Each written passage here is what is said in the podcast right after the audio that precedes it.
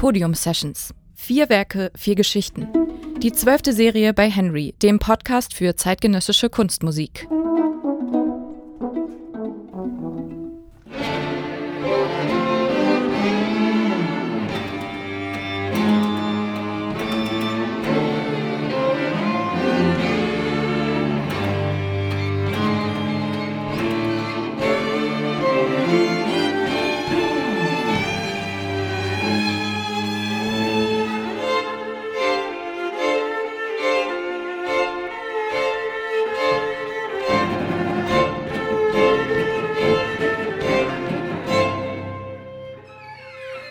Most of my friends were into 90s music and stuff and I was a bit pretentious.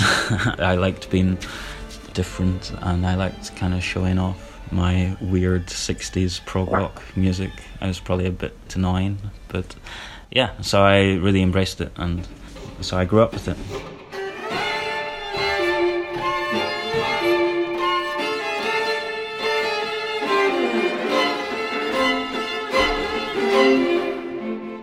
My name is Ian Anderson, and I arranged King Crimson's song 21st Century Schizoid Man from their album In the Courts of the Crimson King for string quartet.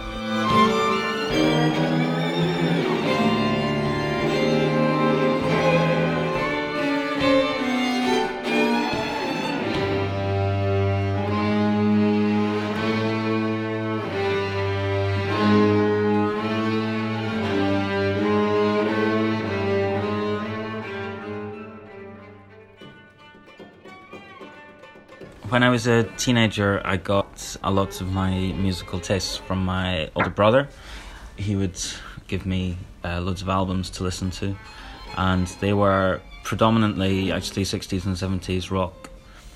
And there was a lot of stuff like King Crimson, which is progressive rock from the 60s and 70s.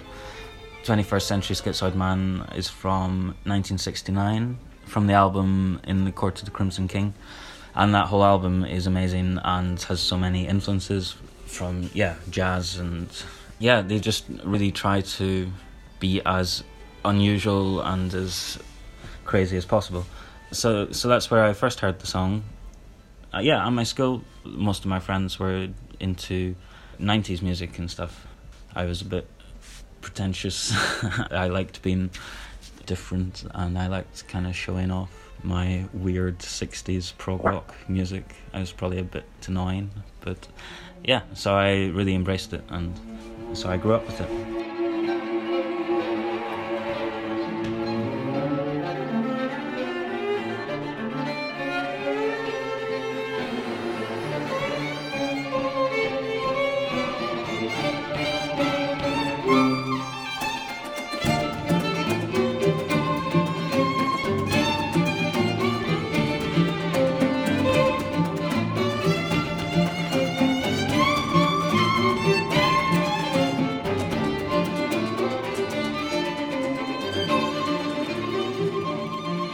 Hard thing to do with arranging is to make it so there's a reason to do the arrangement.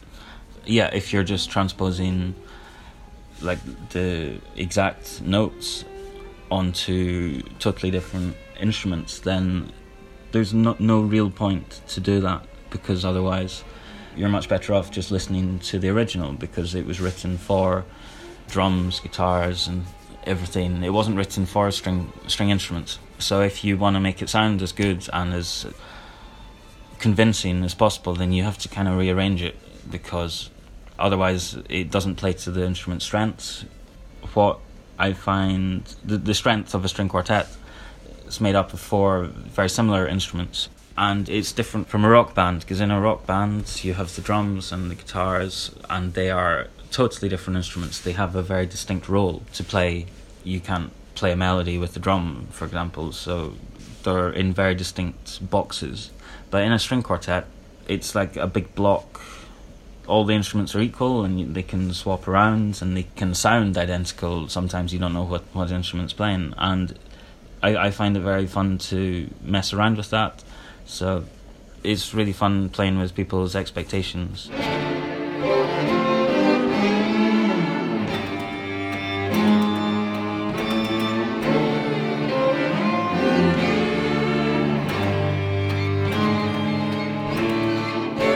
It starts off like a normal song. The first couple of minutes are, I mean, it's great, but it's nothing too unexpected, and then it just suddenly goes off on this crazy six minute experimental improvisation cacophony, and it never goes where you expect it to go. And just when you think it can't get any crazier, then there's another mental sax solo which just ends up screeching away in the most amazing yeah in the most amazing way. And it's just so compelling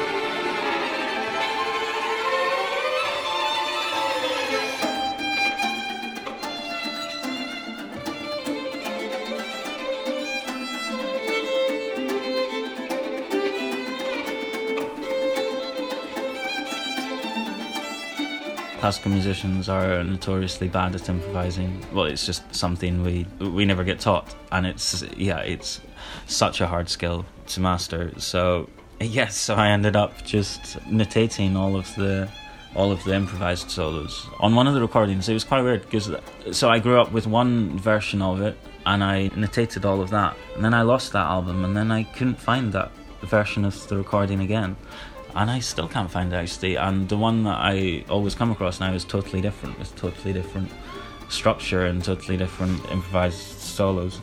So it's really weird actually. but also it's quite cool because yeah, because every time they played it, it was different. The one that we play is only one of the versions. And oh yeah, so I just sat down and and transcribed all the all the improvised solos, which took quite a long time. I just had to sit with my headphones in and listen to a couple of notes at a time on repeat. And because also it's all improvised and it's all about feeling, so they feel the beat and they have points where they meet again.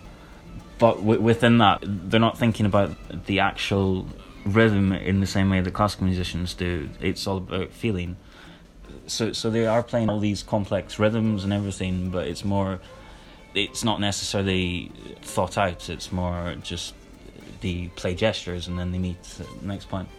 So that was very very difficult to notate, and yeah, j- just to try and get that feeling, and which was a lot of fun, but it just took took ages. And the hard thing when we're playing is to capture that feeling of that we're not just trying to play all these complex rhythms in an accurate way, but it flows, but it also sounds like like in the recording. It's very complex rhythms, but it never sounds hard. It always sounds like it's flowing. So that that took a while for us as classical musicians to to get used to. But it was so much fun. I think we got there at the end. And uh, also, Aoife, the first violinist, she comes from traditional music, Irish music background. She grew up improvising.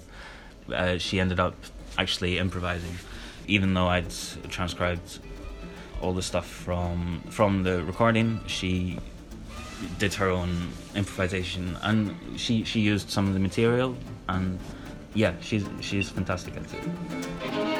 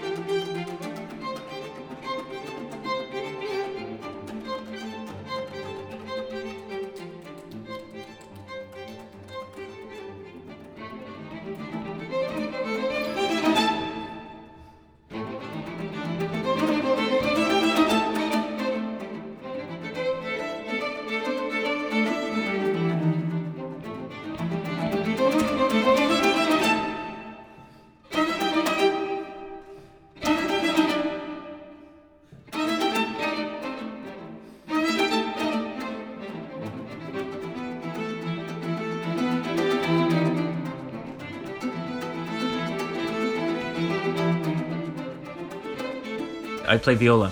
Also, in, in the arrangement, the viola part is, even although all the instruments change roles, the viola does a lot of the rhythmic stuff the drummer does. I even have a, a short drum solo in the arrangement.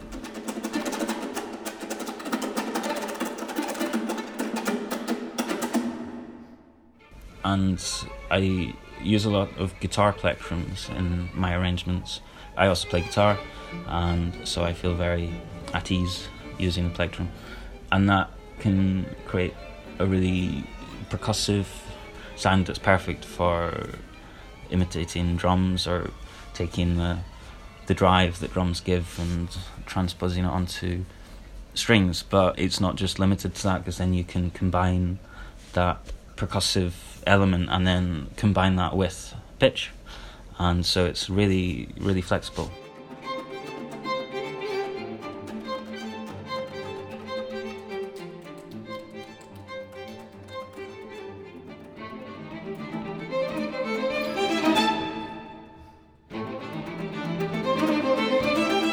a big starting point for this arrangement was the Ébène Quartet version of Come Together by the Beatles.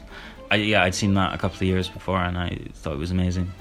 Um, and what they do amazingly well is they create their own version of Come Together, which is totally captures what the song is about, but is different enough to legitimize creating a, a string version. Otherwise, yeah, otherwise, what's the point? Just go and go and listen to the original. But what they do, it's really compelling.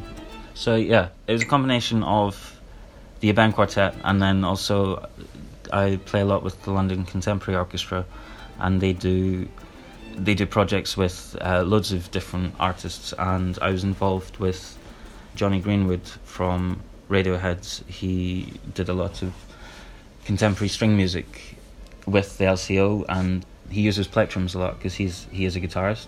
So when he started writing for strings, he naturally brought in the plectrum, and he really explores different ways of creating sounds in ways that you wouldn't associate with with classical string players.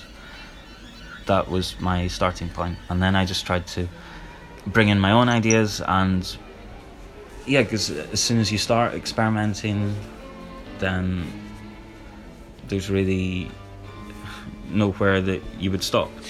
Yeah, if you go down one path, then it's more interesting the further down you go.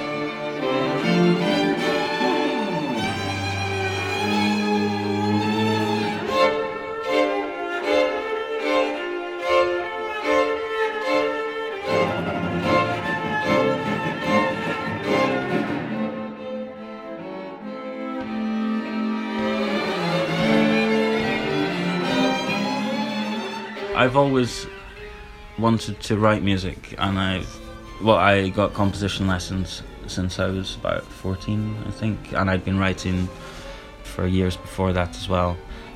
I've got really into arranging recently, um, which I didn't expect to, but I just really enjoy it, and it's also I wouldn't say it was only arranging. I do re recompose it almost. I feel that I have a lot of input.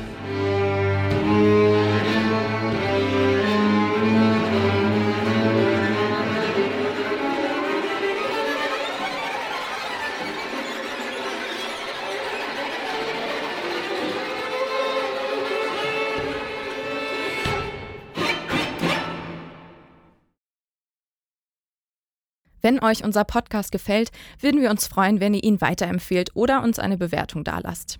Mehr Infos findet ihr auch auf henry.podium-essling.de. Henry ist Teil der Digitalsparte von Podium Essling und wird gefördert von der Karl-Schlecht-Stiftung und der Kunst- und Kulturstiftung der Sparda-Bank Baden-Württemberg. Diese Serie ist eine Produktion von Ricarda Baldauf. Vielen Dank an Ian Anderson für das Gespräch. Er war auch in der Bratsche zu hören. Außerdem gespielt haben Ivan Nivrin, erste Geige, Moritz Ternedden, zweite Geige und Stefan Hadjew am Cello. Danke fürs Zuhören und bis zum nächsten Mal.